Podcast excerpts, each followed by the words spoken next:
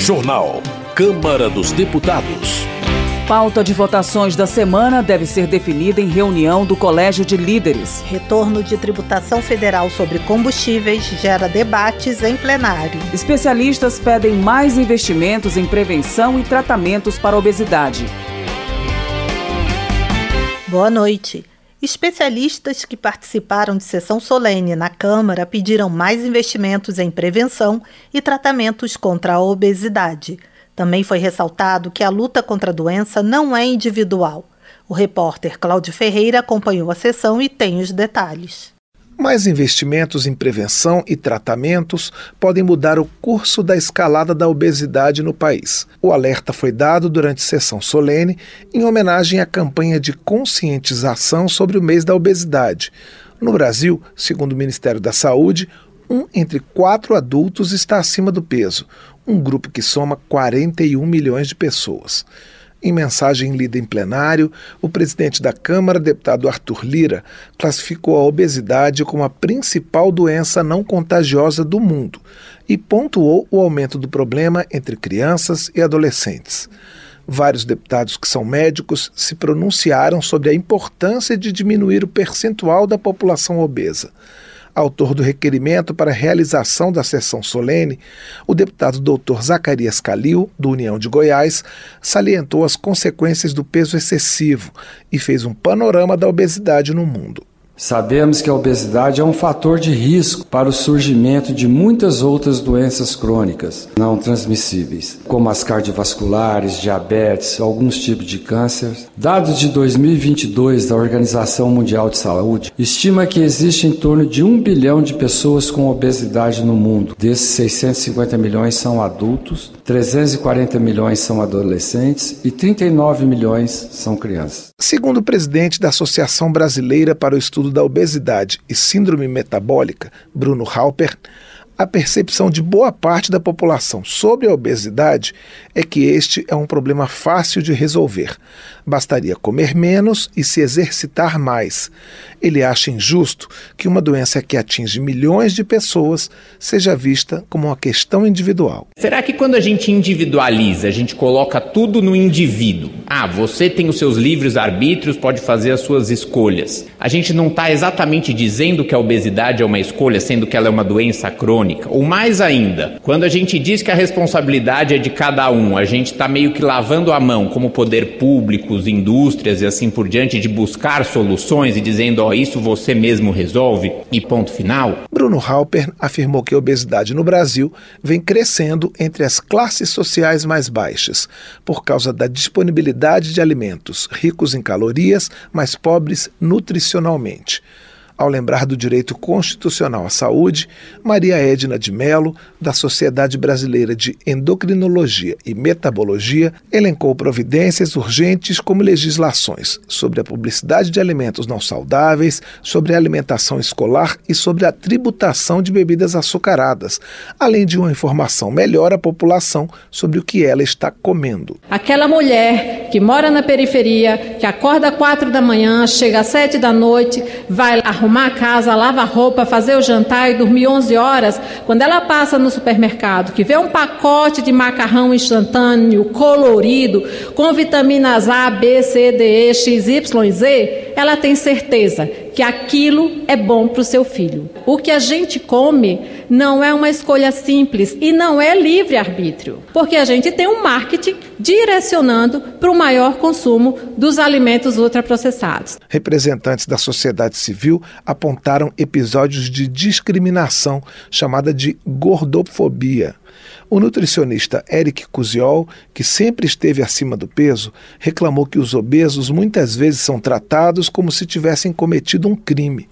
Ele relatou preconceito no mercado de trabalho, disse que teve depressão, tentou suicídio e, em um depoimento emocionante, lembrou constrangimentos desde as aulas de educação física na infância e adolescência. Eu ia no médico, eu pedia ajuda, eu tomei remédios, eu passei fome, eu fiquei quase que a ponto de desmaiar na escola, porque não comer era a saída para finalmente me livrar daquele corpo. E piorava. e só piorava. Parecia assim que aquele tamanho ele ia, mas quando ele voltava, ele voltava com uma força maior. Muitos participantes da sessão solene elogiaram um projeto de lei do deputado Dr. Zacarias Calil, que está sendo examinado na Câmara e prevê a criação de centros de saúde especializados no tratamento da obesidade. Alexandra Rubim, diretora regional da Sociedade Brasileira de Diabetes no Distrito Federal, explicou como é a rotina em um centro de referência que funciona em Brasília. Esses pacientes passam por cinco reuniões educativas, que são online e também presencial, onde eles aprendem muito sobre a condição, sobre a obesidade, e eles aprendem também que eles devem estar sempre atentos e manter o seu cuidado. Depois, eles são atendidos mensalmente por toda a equipe e após dois anos eles recebem alta e são direcionados novamente para atenção primária, se necessário continuam na especializada e, em alguns casos, quando indicados, são encaminhados para cirurgia bariátrica. Durante a sessão solene, também foi mencionado o impacto econômico da obesidade e das doenças crônicas decorrentes dela. O deputado Dr. Zacarias Calil citou dados de um atlas internacional publicados agora em março, mostrando que em 2020 o custo mundial era de 1 trilhão 960 bilhões de dólares, incluindo as despesas nos sistemas de saúde, a queda de produtividade dos trabalhadores e as aposentadorias prematuras. Da Rádio Câmara de Brasília, Cláudio Ferreira. Clarissa Tércio, do PP de Pernambuco, classifica como absurda a distribuição de kits para usuários de drogas durante o Carnaval de Olinda, chamado Kit de Redução de Danos. Para a deputada, o ato foi uma afronta à sociedade, à família e às forças policiais e configura apologia às drogas. Clarice Tércio defende a política antidrogas do governo Bolsonaro que, segundo ela, fez apreensões recordes e investiu nas comunidades terapêuticas. A parlamentar também parabeniza a Polícia Civil por ter interrompido a distribuição dos kits drogas. Lula da Fonte, do PP de Pernambuco, celebra a resolução publicada pelo governo federal que proíbe testes de cosméticos em animais. Segundo estimativas, anualmente cerca de 116 milhões de animais sofrem ao redor do mundo com testes de cosméticos. Lula da Fonte também defende a aprovação de proposta que inclui abrigos, ONGs e espaços que garantem a defesa dos animais, como organização social ou organização da sociedade civil de interesse público. Ele explica que a medida garante imunidade tributária às instituições. Trabalho. Ivan Valente, do PSOL de São Paulo, destaca as denúncias de trabalho análogo à escravidão envolvendo as maiores exportadoras de vinho e uva do Rio Grande do Sul. Ele ressalta que os abusos cometidos contra 207 trabalhadores incluíam tortura, choques elétricos, spray de pimenta e a proibição de saída dos locais. Ivan Valente também critica a fala do vereador de Caxias do Sul, Sandro Fantinel, que defendeu a contratação de argentinos em vez de trabalhadores baianos ou de estados do norte. Economia. Emanuel Pinheiro Neto, do MDB de Mato Grosso, defende a retomada da tributação federal sobre o preço dos combustíveis. Ele avalia que a medida é necessária para reduzir o risco fiscal e diminuir a taxa de juros que, segundo o parlamentar, tem impedido o crescimento da economia e a geração de emprego e renda. Segundo Emanuel Pinheiro Neto, a tributação vai permitir a realização de ajustes sociais importantes, como a diminuição do déficit habitacional e a continuidade do Bolsa Família e reduzir o risco fiscal alegado pelo mercado financeiro. Joseildo, do PDT do Amapá, critica a desoneração dos combustíveis promovida pelo governo federal anterior. Segundo ele, a medida foi eleitoreira e comprometeu a sustentabilidade fiscal do Brasil. Josenildo afirma que a volta dos impostos sobre os combustíveis vai restabelecer a competitividade do biocombustível e financiar projetos sociais.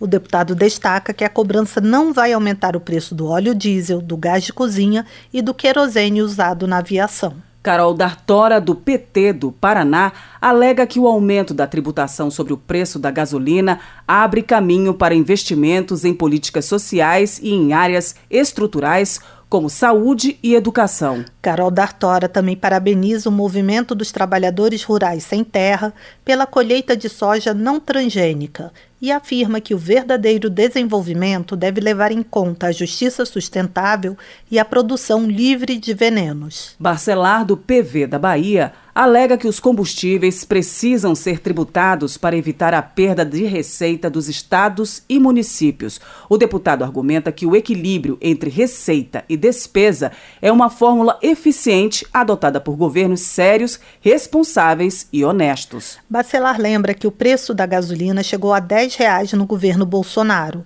O deputado acrescenta que o ex-presidente só zerou os tributos federais porque estava de olho na eleição. Caroline de Tone, do PL do Rio de Janeiro, no entanto, critica a medida provisória que retoma a cobrança dos impostos federais sobre os combustíveis. Ela afirma que a medida terá impacto negativo, especialmente sobre os mais pobres, que sentirão o aumento no abastecimento de veículos e no valor dos alimentos e demais itens essenciais para o cotidiano. Caroline de Tone também afirma que, ao contrário do que diz o governo, a arrecadação resultante da taxação dos combustíveis não será destinada exclusivamente a programas sociais. Delegado Ramagem, do PL do Rio de Janeiro, também critica a medida provisória que retomou parte dos impostos sobre os combustíveis. De acordo com o parlamentar, o governo tem o objetivo somente de arrecadar dinheiro para gastar de forma irresponsável inclusive em outros países. Delegado Ramagem acusa a mídia de ser conivente com essas ações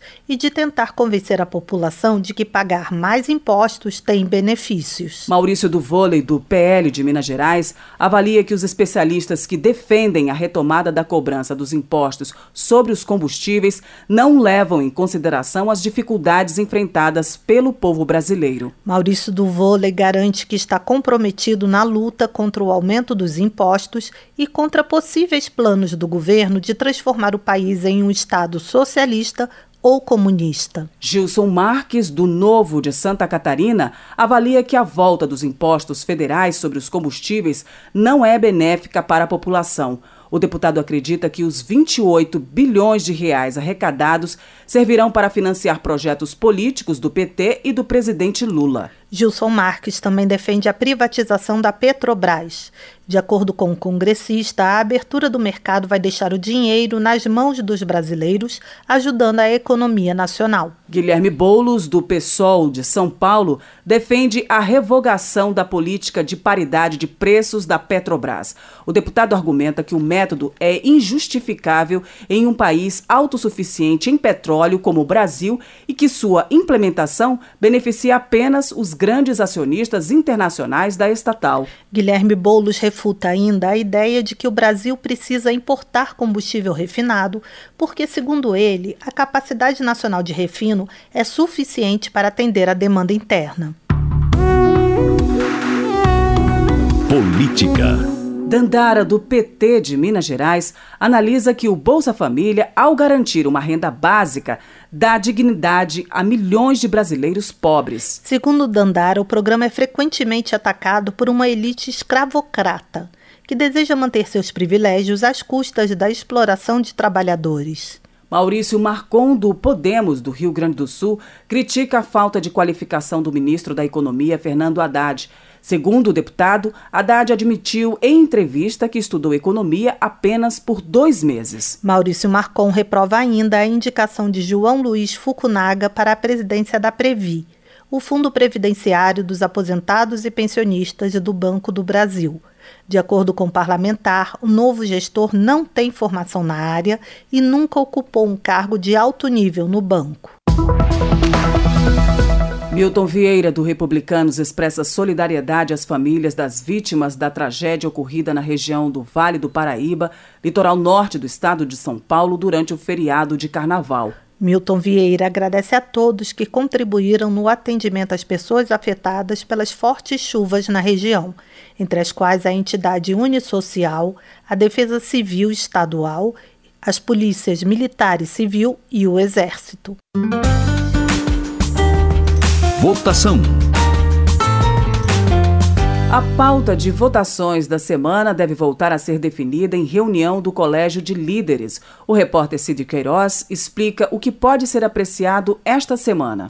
Após questionamento em plenário, o presidente da Câmara, deputado Arthur Lira, garantiu o retorno das reuniões do Colégio de Líderes para a definição da pauta de votações. Lira explicou que dificuldades políticas neste início de legislatura o levaram a poupar o plenário de pautas polêmicas e agendar votações de propostas consensuais. Nós estávamos com um bloco parlamentar ainda sem ser dissolvido, portanto, com dificuldades de urgências para matérias legislativas. Nós estamos ainda com o embrólio da tramitação de medidas provisórias que precisa a mesa do Senado e a mesa da Câmara se sentarem democraticamente, educadamente, civilizadamente encontrar um ritmo adequado. Na terça-feira, os deputados devem votar projeto da Procuradoria-Geral da República que dispõe sobre a transformação de cargos do Ministério Público da União em postos de procurador de Justiça Militar e de promotor de Justiça Militar.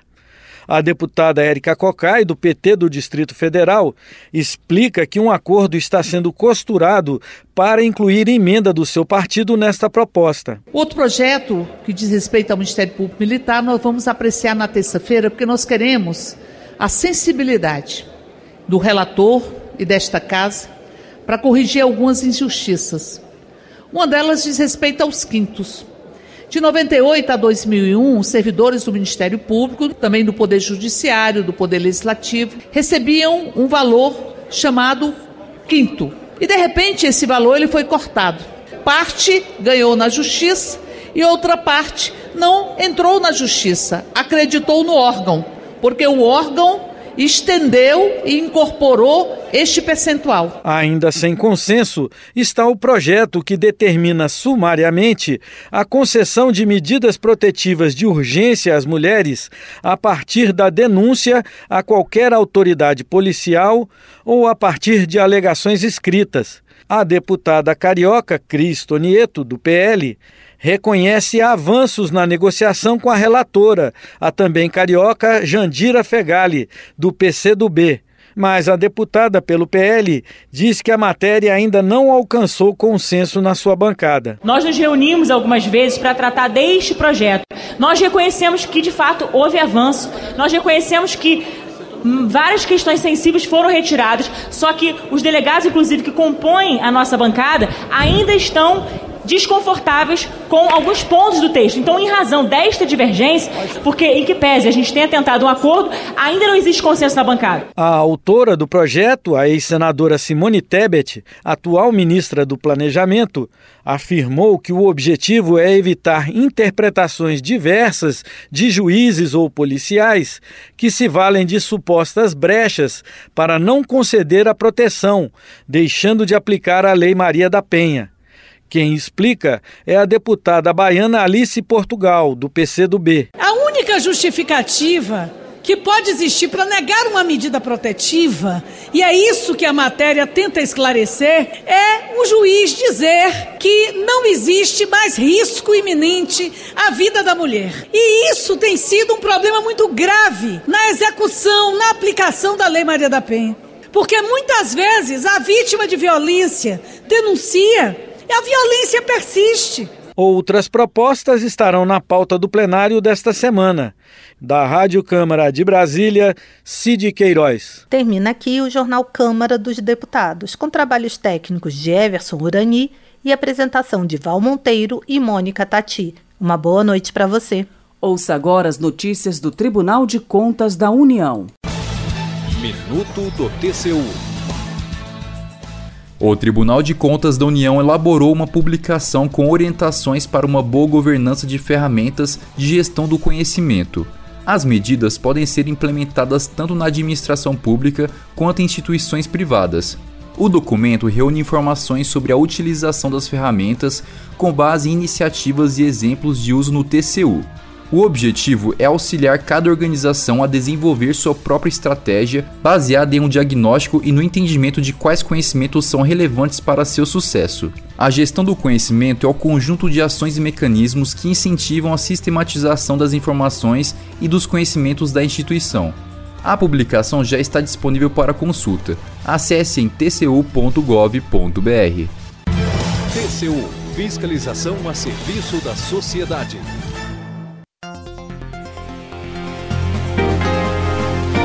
Você ouviu A Voz do Brasil. Boa noite.